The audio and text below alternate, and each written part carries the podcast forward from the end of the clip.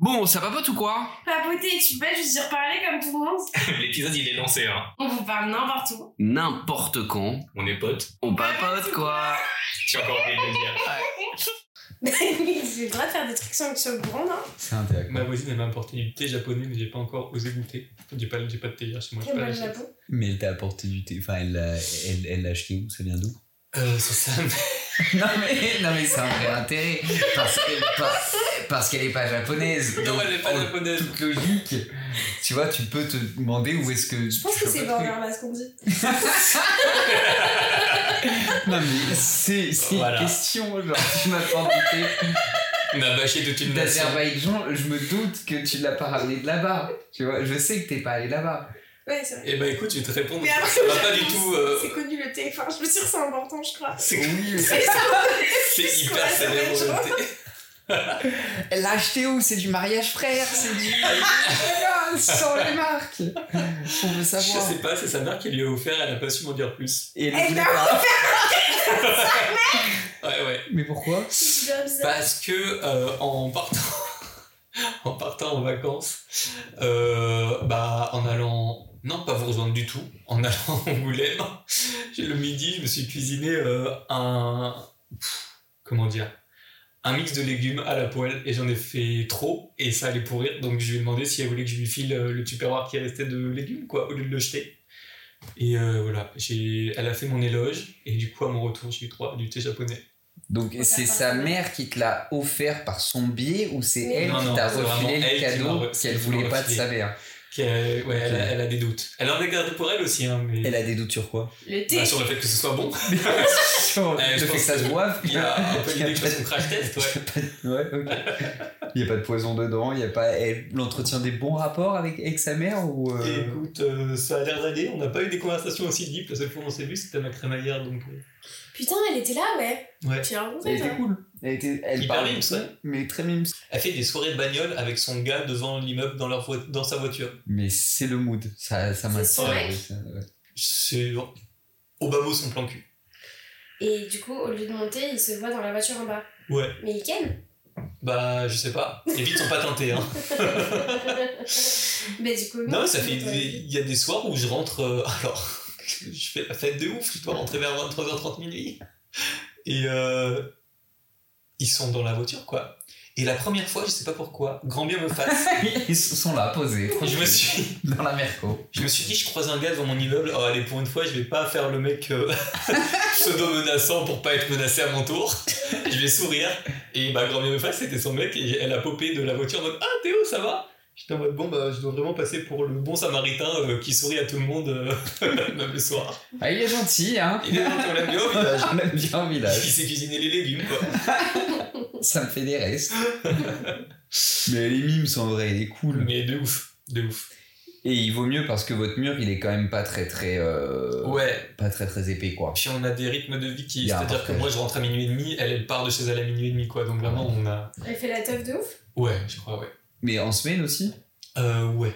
Mais elle travaille je- moi, Ouais. je, moi, je comprends pas comment. Ah, mais je pense qu'elle a beaucoup d'énergie, hein. Un rail de coke, ça repart. Hein. J'aurais jamais pu être psy. Développe. Mais juste, c'est impossible, genre. Quand t'écoutes les gens, tu te bouffes une charge. Mhm. Ouais, une charge émotionnelle de ouf. Et genre là, certes, t'es payé pour. Mais quand même, genre de 8h, 19h, t'écoutes des gens te raconter des trucs passablement affreux. Et genre, tu rentres chez toi, t'es en mode. Je je vais regarder. Non, je sais pas, moi, je panique là. Mhm. Non, mais je comprends. Mais euh, après, le fait que les gens te disent des choses, euh, comment dire, euh, euh, horribles, moi, c'est le genre de choses qui me fait euh, friser. Euh, dans le sens où. euh, je sais Ah, pas si la personne lâche ça et juste elle veut pas en parler. Ou si au contraire euh, c'est une espèce de porte ouverte et moi je suis en mode mais c'est tellement énorme euh, on peut pas prendre enfin je peux pas Oui, prendre ça comme ça Tu sais pas comment réagir. Ouais. Mais généralement, quand tu lâches un truc de ouf à quelqu'un, quand même, c'est que t'as un peu envie d'en parler. C'est bizarre. Sinon, quelqu'un Oui. qui lâche un truc de ouf et toi, tu poses une question et l'autre te fait genre. oui mais la réaction sur le moment c'est- Je ne veux pas en parler. Non, mais j'ai ça. J'ai un collègue qui, euh, à un moment, il est pas resté longtemps et vraiment, c'est le genre de mec qui te disait un truc de ouf qui ouvrait la conversation. Du coup, toi, soit tu t'intéresses, soit t'es juste poli. Tu enfin, Tu réagis, prends la tu- perche et tu réagis, quoi. Et Ouais. le gars te dit non, mais vraiment comme si, genre, euh, je sais pas, tu me dis, euh, putain, j'ai eu une bête de discussion avec mon père. Et je te fais, ah ouais, raconte. Et tu fais, non, je préfère pas en parler. Not for now. C'est comme ça. et ben le gars faisait ça tout le temps. Donc en fait, quand même, quand les gens te lâchent des dingueries, généralement, c'est que. ils- Oui, c'est dans le fond, ils en ont envie, Bah oui. mais il Et faut savoir réagir, surtout. Il faut savoir Oui. quoi dire, quoi. Et puis il faut que la personne te laisse un battement pour réagir. Quand c'est dit entre deux portes, tu reprends un temps après pour que tu sois lâché, mais C'est une petite pique ou? non. Ah ok. Vous seriez venu, place de la République. Hein, c'était quoi, jeudi soir, admettons. C'était un dimanche. C'était un dimanche en On plus. lutter contre le blues du dimanche soir cette soirée qu'on a faite. Ah oui, oui. Bon, on l'a contré à notre manière, mais on l'a contré. Et en plus, tu sais, on s'était rejoints super tôt et du coup, on était en mode Ah, trop bien, on rentre tôt et tout. On a papoté deux heures sur un banc à République et on en a déjà parlé, les le discussions de banc, le banglo qui, ça est, m'a sou- fait du tout. qui est souvent rupture. Mais ouais, les Souvent bancs, tu sais, ouais, ouais, vraiment, parce que quand tu veux avoir des discussions un peu chiantes, euh, tu vas pas chez toi parce que faut un lieu Est-ce que vous pensez que ces bancs ils sont créés pour ça que l'urbaniste se dit là c'est glauque, je vais mettre des bancs pour que les gens rompent tranquillement entre eux. Je pense pas, mais par contre, j'ai l'impression que c'est un peu une vérité universelle, générale et tout, parce que moi, il y a quelques mois, j'ai eu une discussion comme ça sur un banc où, genre, euh, j'étais avec un mec et on est allé bruncher, on n'a pas eu cette discussion au resto parce qu'on était, genre, trop proche des gens et il fallait qu'on ait une discussion un peu sérieuse. Et du coup, on sort et genre, on arrive euh, place mort en ado et euh, en plus, c'était le lieu de notre premier date et je me dis, non, mais par contre, on va, genre, pas aller dans un café parce qu'on va être aussi collé aux gens. Après, j'étais en mode, mais on va pas faire ça sur un banc. Enfin, genre, c'est trop bizarre d'avoir froid sur un banc pour avoir une discussion comme ça. Et du coup, on a eu cette discussion sur un banc. Hmm. Et là, à un moment, je lève les yeux et je vois un pote de mon frère à qui, du coup, je souris, je dis bonjour et tout, machin. Quelques jours plus tard, mon frère, il me dit Ah ouais, euh, Fab, il m'a dit que vous vous étiez croisés. euh, et qu'au début, il osait pas venir parce que ça faisait très discussion de rupture vu que vous étiez sur un banc. Donc, visiblement, tout le monde est d'accord avec ça quand même. Ah non mais c'est une loi universelle. Ouais, mais elle est con cette loi, ou alors faudrait que les urbanistes ils fassent des trucs un peu plus cosy parce que souvent on a froid et c'est chiant. Ouais genre des petits abris chauffés quoi. Ouais. Des rupture rooms. Petit room, c'est pas mal, ouais. C'est pas mal. Bah, l'ex qui voulait rompre avec moi, elle, elle a pas voulu qu'on aille sur un banc. Elle a- Alors que moi, dans ma tête, on allait clairement aller sur le banc en face de la station de métro, vous faire ratatiner. Mais euh, elle a choisi un bar à 5 minutes à pied. dans un bar. Euh, terrasse de bar, ouais. Mais tu savais que vous alliez rompre ou pas? Ah oui, oui, oui. Mais Parce qu'elle te l'avait dit avant? Parce que c'était gros comme une maison. Enfin, et que c'était plus ou moins clair. Ok. Oui, genre elle t'a dit ouais faut qu'on discute. Ouais, euh, Du coup, moi, je me suis dit, bah, le banc, très bien pour un truc vraiment euh, où je viens de sortir hyper schlag. il faut le banc. Mais il faut le banc. Franchement il Ouais. faut le banc. Eu. Ça fait partie de la rupture je trouve. Oui, mais c'est compliqué parce que tu vois, genre moi, ma dernière rupture, elle a eu lieu ici même. Moi aussi.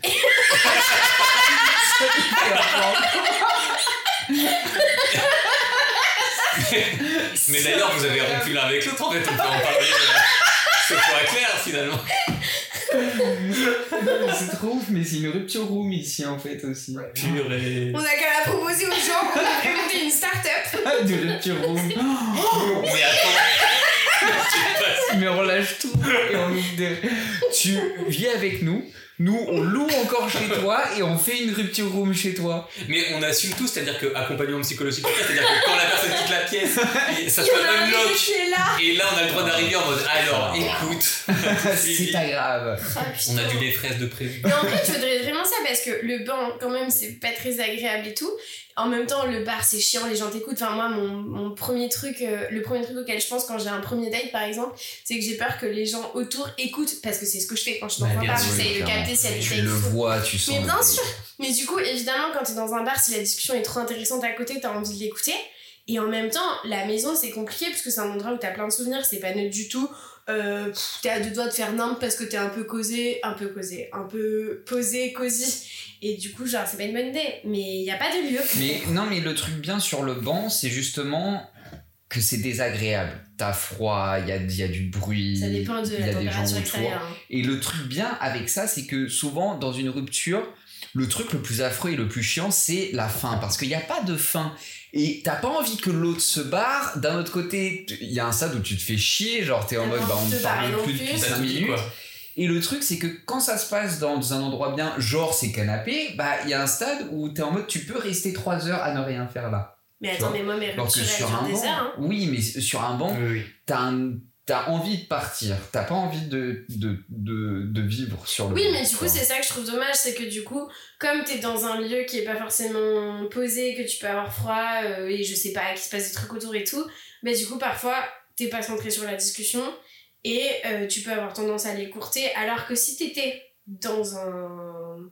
C'est quoi le mot qu'on a dit? Lieu pour rompre? Une rupture room. une rupture et que t'étais tout le temps et tout, bah, il y aurait plus d'espace au sens euh, large du terme pour euh, euh, faire continuer la discussion, tu vois. Mais est-ce que t'en as envie? Enfin, c'est aussi ça. Enfin, la Oui, première discussion de rupture, elle est toujours stérile parce que t'as un flot d'émotions qui est là. T'es t'es t'es à peine conscient de ce qui se passe, surtout pour mais pour les deux personnes en fait, t'es à peine conscient de ce qui se passe. T'allais dire surtout pour celui qui en est pas à Qui se le bouffe Ouais, mais d'un autre côté, non, parce que même celui qui rompt, il a dû franchir un cap énorme en lui, et je, souvent, Ouais. pour avoir cette discussion-là, pour dire les premiers mots, pour dire c'est fini, pour c'est excessivement dur.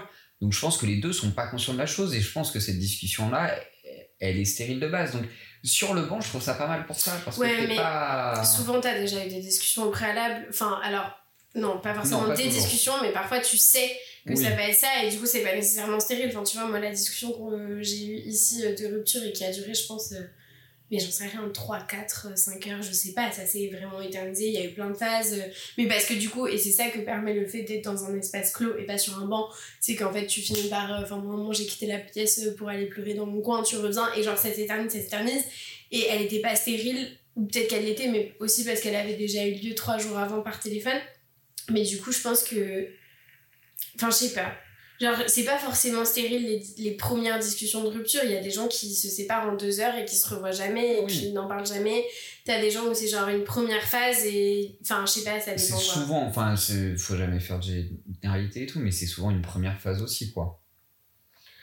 Ouais, ça dépend si t'as quelqu'un qui est ok Oui. pour la communication ou pas, quoi. Oui, ce qui n'arrive jamais. Non. Fin de bâtard. Sauf des gens nocifs qui te qui te reparlent six mois après par le biais d'une lettre. Mais euh, Mmh, ouais, ouais, c'est compliqué. Après, euh, pour le coup, euh, lors de la rupture, elle était plutôt. euh, Enfin, elle a pris le temps, tu vois. C'est moi, au bout d'un moment, qui ai dit. euh, faut que je rentre chez moi. Ah, faut- que je prenne- pleuré là. Faut que je prenne le cheval là pour euh, rentrer chez moi. C'est ça Ouais. le bar C'était le bar. La terrasse Tu parles de la même personne? Oui, oui, ouais, carrément. Non, par contre, ce qui est le plus dur dans ce moment-là, c'est quand euh, l'autre, enfin, vous vous raccompagnez mutuellement jusqu'à se dire au revoir à la sortie de métro euh, où Mais la tu- personne part et tout. Tu peux pas te dire au revoir. Enfin, c'est super compliqué de se dire au chaud, revoir. Comment, genre, chaud. tu fais la bise, tu. Tu vois, t'es es un peu dans ce côté-là. Je pense où, que la euh, plupart des gens. Moi j'ai l'impression que la plupart des gens se font un câlin. Ouais, moi, c'est Pas systématiquement une le. bise, avec- pas un bisou, il y a, il y a des bolos qui s'embrassent en mode dernier bisou, machin, l'horreur. Moi, je claque la porte. Hein. Bah oui, mais tu Ouais. t'as pas fait un câlin avant? Non. Tu fais vraiment genre ciao. Ah ouais, non, non, non, non. Non. Mais non, mais le Bah, problème du câlin, c'est que du coup, il relance des discussions. Oui, oui. Et ça, c'est non. Et il y a aussi un. Enfin, moi, je sais que j'ai besoin de me protéger émotionnellement dans ce genre de cas. Et je sais que tout contact physique avec l'autre, c'est la porte ouverte à la décadence. Ah, mais moi, je sais que tout contact physique avec l'autre est la porte ouverte à la décadence et à genre, ok, on arrête tout, on fait l'amour une dernière fois, machin, c'est l'enfer.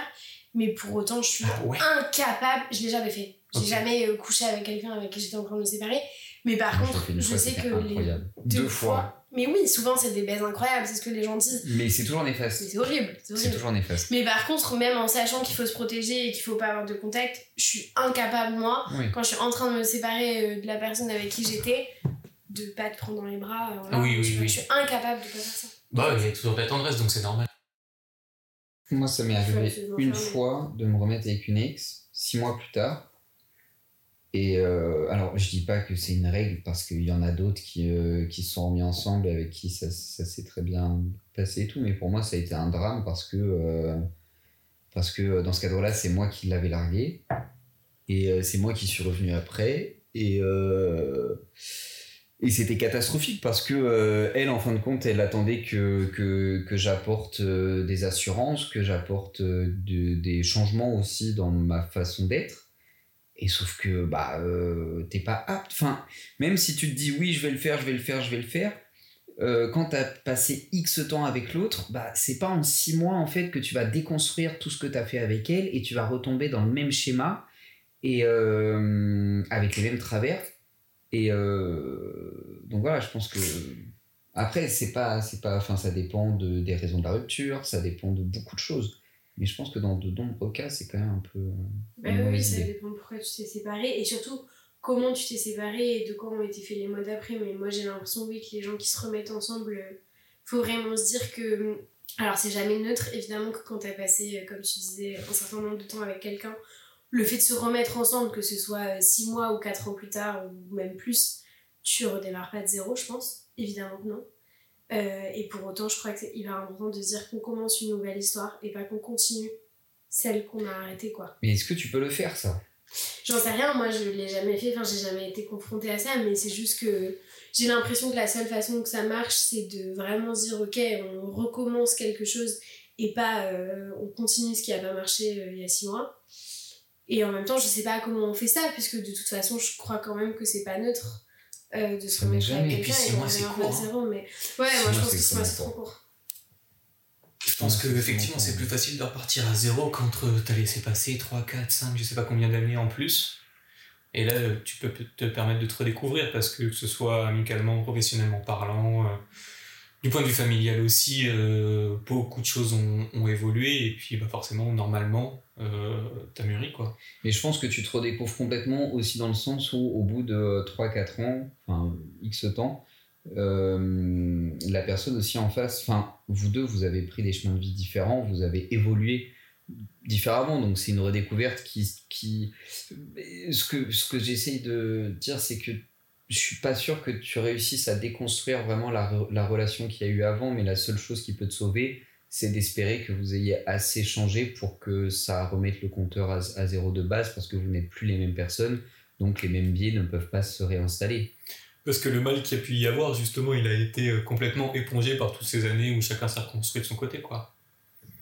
A priori, euh, c'est quelque chose qui, qui fonctionne assez bien, euh, sauf, sauf justement quand il y a soit bah, des non-dits parce que tout a été euh, arrêté beaucoup trop tôt, soit parce que justement la porte s'est pas fermée euh, totalement là où elle aurait dû se fermer totalement et où du coup euh, alors, tout s'est envenimé, quoi.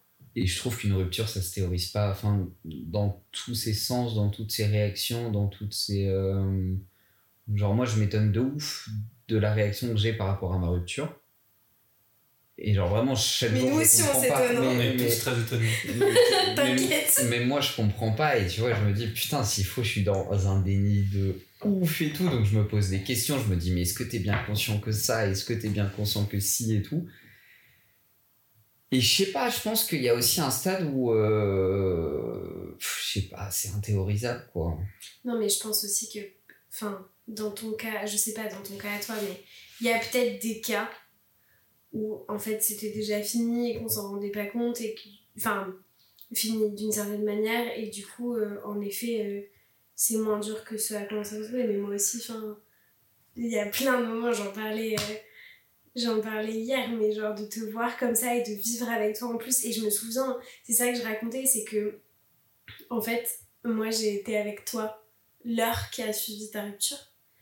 Et toi, il y a deux ans et demi, t'étais avec moi l'heure qui a suivi ma rupture dans ce même appartement. pas la même limonade, hein. Ouais, et presque aux mêmes places. Enfin, interchangé du coup, mais Ouais. euh, ouais. Et en fait, j'ai capté ça parce que du coup, genre, je te voyais euh, évoluer et tout. Enfin, depuis là, genre, une semaine et demie dans cet appart et tout. Et j'étais en mode putain, c'est marrant parce que du coup, il y a deux ans et demi d'écart entre les deux. Et littéralement, euh, on a chacun été là pour les heures qui ont suivi la rupture de l'autre et dans le même espace. Et du coup, je pouvais pas m'empêcher de me dire, genre, putain, le, le parallèle est quand même euh, assez ouf, quoi. Et je me souviens de mon état il y a deux ans et demi. Mais, enfin, bien sûr qu'il faut pas forcément rapporter à soi que les, les trucs sont différents et tout. Et je sais qu'il y a des gens qui ont des phases de déni qui sont assez longues et qui. Enfin, t'en as qui passent d'abord par la colère, d'autres la tristesse, d'autres le déni, d'autres. Enfin, il y a plein de choses. Mais j'avais quand même l'impression que peu importe quelle était la première longue phase, au moins les premières 24 heures, t'étais au bout de ta life, toi. Quoi?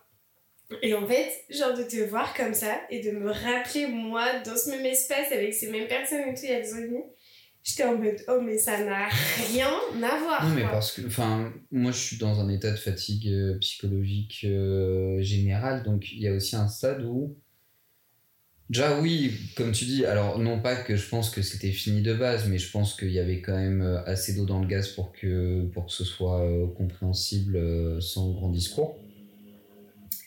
Mais c'est surtout le fait que. bah, c'est pas grave, c'est la vie, quoi. Faut, et c'est Oui. drôle parce que c'est toujours un mot qu'on se dit, on se dit toujours c'est super compliqué et tout. Et là, je sais pas, j'ai l'impression de. Après, j'ai, tu vois, j'ai, quand même des coups de mou, j'ai, j'ai plus d'énervement que des coups de mou. Euh, mais j'ai quand même des coups de mou, j'ai quand même. Mais c'est vrai que euh, je suis plus. J'ai envie d'aller de l'avant en fait. Non, mais je comprends, mais c'est juste que ce truc de genre, euh, c'est la vie, c'est comme ça. Enfin, moi, évidemment, je me disais ça en théorie. Mais pour faire appliquer ce que tu dis en théorie, enfin, ok, en théorie, j'étais en mode, ok, euh, la dernière fois, t'as pris trop cher à ta rupture, et regarde, t'es retombée amoureuse, et bien sûr que ça réarrivera et tout. Et mais vas-y, pour faire coïncider ça avec la pratique, Ah, j'étais en mode, mais là, tout de suite, maintenant, genre, euh, dans mon corps, euh, dans ma chair et dans mes tripes, je le ressens pas du tout. Et même si c'est la vie et qu'un jour, euh, probablement avant que je m'y attende et ce genre de choses, euh, ça ira. Mais là, oui, genre j'ai eu un truc de ça s'effondre, tu vois. Et, et même quand tu te dis que c'est la vie et que c'est comme ça, enfin, c'est pour ça que je trouve que. Mais c'est c'est pas. Euh, Enfin, ça apprend beaucoup, je trouve, de devoir le gérer archi différemment. Pas de le gérer, de le vivre très très différemment. Mais ça Mais m'inquiète de ouf parce que moi c'est la première fois que je le vis comme ça. Mm. Non mais parce que les ma mes deux premières ruptures c'était avec des histoires un peu à la con genre des trucs qui des des couples qui ont duré trois mois, de lycéens, des trucs un peu on s'en bat les couilles. Donc j'ai pas des souvenirs et j'ai à ce moment-là c'est toujours moi qui ai été le moteur de, la rupture. Ensuite sans transition six ans de relation. Où, là c'est au début c'est moi qui étais moteur. Et donc du coup j'étais en mode tranquille et tout easy et ensuite je suis revenu parce que easy easy mon cul c'était pas si simple que ça et quand je suis revenu c'est elle qui m'a largué au bout de un mois et demi deux mois parce que bah euh, j'avais pas eu le temps d'évoluer du tout donc bien sûr que j'ai pas pu répondre aux besoins qu'elle avait qui étaient complètement légitimes et quand je me suis fait larguer cette fois là Oh là là là là là là, ça a été la souffrance. Ça a duré longtemps, je me souviens. Et c'était vraiment en mode, genre, on s'est vu 15 fois, on s'appelait tous les jours. Et c'était long, c'était dur, c'était. Tu te dis qu'il y aura plus jamais de lendemain, que la nuit elle est quand même bien obscure, que c'est dur, vraiment. duré Je combien de temps t'imagine tellement ça pas comme ça. Ouais, c'est Ça a hyper duré- ça. de je pense vraiment dans, dans le noir de ouf ça a duré deux bons mois mais genre vraiment dans le noir de ouf genre ça a été dur T'avais quel âge? C'était euh, j'avais 20 euh, bah attends 16 22 22 Ah bah ouais, ah bah ouais, ouais, je comprends. Bah, ça, euh, coïncide peu avec la mienne, j'étais dans le même état. Ouais. Il s'agit pas de dire qu'à chaque âge, son sentiment de rupture, mais... Ouais, mais euh, première grosse rupture, euh, ça te balaye. Et Ah. genre, euh, c'était trop dur parce que c'était en plus quelqu'un de génial. Et, et c'était encore plus dur de dire que c'est moi qui avais tout foutu en l'air et qui d'un côté j'étais en mode chais et d'un autre côté j'étais en mode oh. Non, c'était dur de ouf. Et après, j'ai eu une relation toxique où on a rompu 12 fois, donc ça a désacralisé la chose, un truc de ouf. Genre, il y a eu plus de baisses de rupture que de baisses tout court. Enfin, c'était juste n'importe quoi. Donc, forcément, ça a désacralisé le truc. C'est vrai, vous couchez ensemble à chaque peur, fois que vous vous séparez. Ah ouais, mais des week-ends entiers. C'était... Genre, vous vous disiez c'est fini et vous passiez le week-end à Ken et à la fin du week-end c'était fini. Deux, euh, c'était, c'était pas fini du tout. Ah, vous repartiez Et direct on repartait pas direct, Purée. mais c'était en mode c'est fini, mais pars pas trop loin, quoi. Et trois semaines après, c'était en mode oh, et ça, ça repartait après. Mais à la fin, c'est, c'est moi qui ai arrêté le truc. Par SMS, mais parce qu'il y avait le confinement, qui, qui- il n'y avait pas le choix. T'es un salaud, t'es un salaud. La police Ouais, n'était, pas d'accord avec ça. Et euh, mais, j'ai, mais après, Mais c'est une c'était le relation deuxième confinement. C'était le deuxième. Ouais, ça va. C'était au mois d'avril. c'est- Mais elle était à. euh, en- Non, c'était pas au mois d'avril. Le premier confinement c'était février jusqu'à mai. Oui. Bah, Le deuxième c'était genre octobre-novembre. C'est quand on est devenu Non, bah, le troisième où il y avait le couvre-feu. Ah oui, c'était le Elle, couvre-feu. elle, elle Ah, était un partie euh, chez ses parents, pas loin de Tours. Et le couvre-feu, il me permettait pas de faire des allers. Enfin, tu vois, c'était chaud. Il t'appelle, frère, par SMS. Non, mais c'est. Bref, relation toxique. Un c'était vocal, au moins. et, euh, et genre là, ça s'est fini, mais genre easy peasy. Genre, il- il y a- j'ai juste eu une soirée de tristesse. C'était un jeudi soir, je crois. Et Le genre- jour où tu l'as quitté? Non, quatre jours plus tard. Et euh, c'était un dimanche, le jour où je l'ai largué. Dimanche après. Et euh, Sur un banc. Genre, c'était pas prévu. Bah, du coup, sur un banc, mais à, à 500 mètres, de- à 500 bornes de- d'écart. C'est beau. Ouais, mais tout ça, c'est compliqué. Mais après, voilà, il faut. Je sais pas, il faut. Je pense qu'il faut pas essayer de comprendre comment on réagit parce qu'on arrive à des supputations qui, qui laissent beaucoup trop de place à, à des zones d'ombre qui sont, qui sont néfastes pour sa santé mentale. Et il faut juste accepter, et il faut, il faut faire ce dont on ressent le besoin. Comme euh, se créer un compte sur OkCupid, par exemple. Ouais, ou pas. On attend 6 mois, je t'ai dit. Six mois, c'est mort. Les choses. Non mais vraiment, je t'en supplie, attends, attends, au moins, au moins, j'allais dire trois mois, tu voudras pas, mais deux mois. Deux mois, vas-y, attends, Ouais. deux mois. Mais là, t'es un bébé de la rupture encore. De quoi? Mais là, il. Ouais. On peut pas tout faire bien. Bah non, mais essaye ça. Voilà. Essaye ça, après tu vas te retrouver à vivre une histoire avec quelqu'un, tu seras pas prêt à la vivre parce que tu seras pas dans ta J'essaie rupture. tout déjà. Et voilà, c'est niqué. Voilà. J'essaie tout déjà, ça fait une semaine. Non, déjà, j'ai euh, C'est bon. Non, mais je peux, J'ai pas encore qu'à J'ai été voir la sophrologue, la cupon. je, je peux pas être sage sur tous les points. Bah non, mais. Faut que j'ai un endroit où je chie. Et du coup, tu vas On va rencontrer une super meuf avec qui tu vas trop bien t'entendre et vous allez avoir une histoire et en fait euh, elle va tomber l'œuf de toi et toi aussi mais tu seras pas dispo émotionnellement pour avoir une histoire. Voilà, tout va bien, tu niques l'avenir de quelqu'un, super. Ça sent le vécu, tu veux nous en Ta gueule Non, ce vécu-là, en plus, moi je l'ai pas. Typiquement vraiment celui-là, j'en ai d'autres, mais pas celui-là. Mais ce sera pas pour ce soir. Non, mais c'est vrai, Achille. Je t'ai déjà expliqué, peut-être que genre ça va te tomber dessus, ok, mais essaye de pas provoquer. En fait, les meufs sont super, beaucoup plus que les mecs, je maintiens. Et du coup, comme il y a plein de meufs super, tu vas fréquentouiller plusieurs meufs, euh, peut-être une, peut-être deux, peut-être trois, peut-être plus. Et assez rapidement, il va peut-être y en avoir une super avec qui tu auras envie d'avoir une histoire, vous aurez une histoire parce que je maintiens, il y a qu'un pas entre Hum, c'est super et ah, en fait, on se plaît. Et du coup, tu seras pas dispo pour ça. Donc si ça te tombe dessus comme ça, ok, mais ne va pas le chercher.